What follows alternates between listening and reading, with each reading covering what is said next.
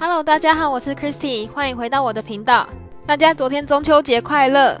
日本也是一样，昨天有放假，不过日本放的不是中秋节，是一个叫秋分日的一个节日。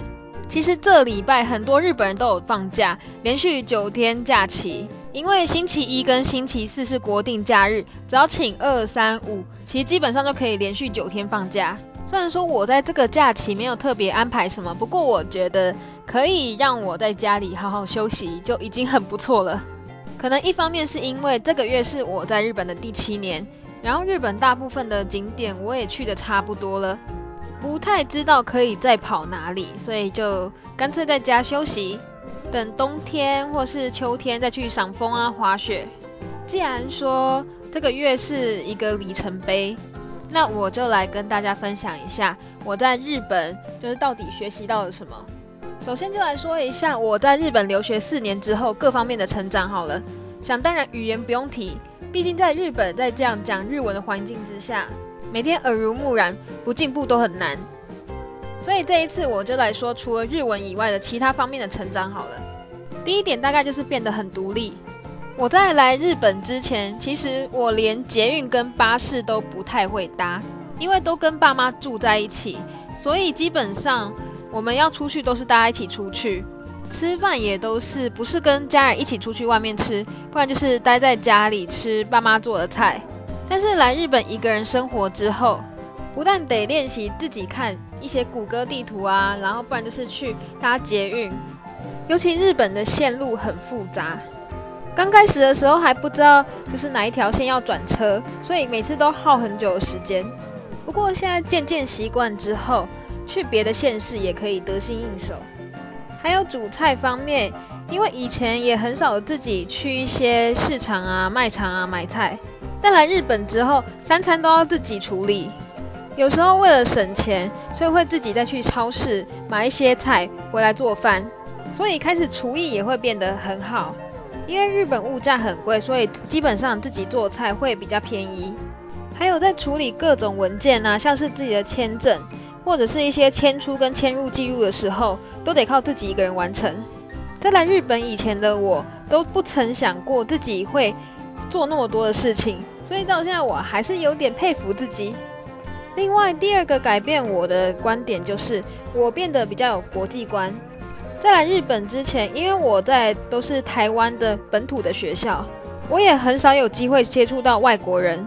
所以，当我一踏入这个校园，一进到这个学部的时候，有日本人啊、韩国人啊、欧美地区的人，各种人都在我，都是我的同学。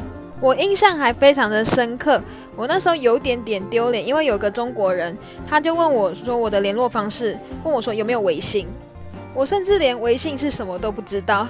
不过现在连 Kakao Talk 啊，或是 Twitter、WhatsApp 都有了。我也就是跟各国人有一点联系，而且说到国际观，真的跟各国人相处之后，整个视野就会变得很广阔。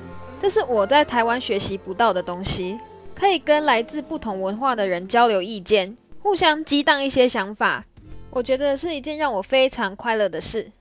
最后就是第三点，我觉得让我变得更有上进心。其实就跟我第二点讲的一样，因为拥有了国际观之后。看事物的观点也变得不一样，所以自然而然会觉得自己很不足。再加上说，因为班上的同学都是来自很厉害的背景啊，有些是外交官的儿子女儿啊，或是从小是在国外长大，甚至是混血，所以天生就是拥有语言优势，或是各种文化背景的优势。在没有这些先天条件下的我，为了追上他们的水平，就会变得更加努力。不管是语言方面也好，或是自己的一些经验也好，都会想要去补强。也因此，在大学时期尝试了不少的打工，还有实习。另外还有打扮，日本人是真的很体面。女生出门绝对不会只穿一件 T 恤、牛仔裤就出门，男生也是一定会把胡须剃掉啊，把头发抓好才会出门。我在台湾的时候，常常就是觉得出门就随便啦，就是也不用化妆啊，套件 T 恤、牛仔裤就直接出门。但是在日本，看到每个人在街上都有打扮过后，出门的时候你也会开始注重说，哦，自己今天要穿什么啊，今天什么场合啊比较好。而且我常常看日本女生的那个头发编发，我就觉得说她们很厉害，到底要提早多久，然后起床把那个头发弄得鱼骨边啊，各种发饰啊，弄得那么的得体。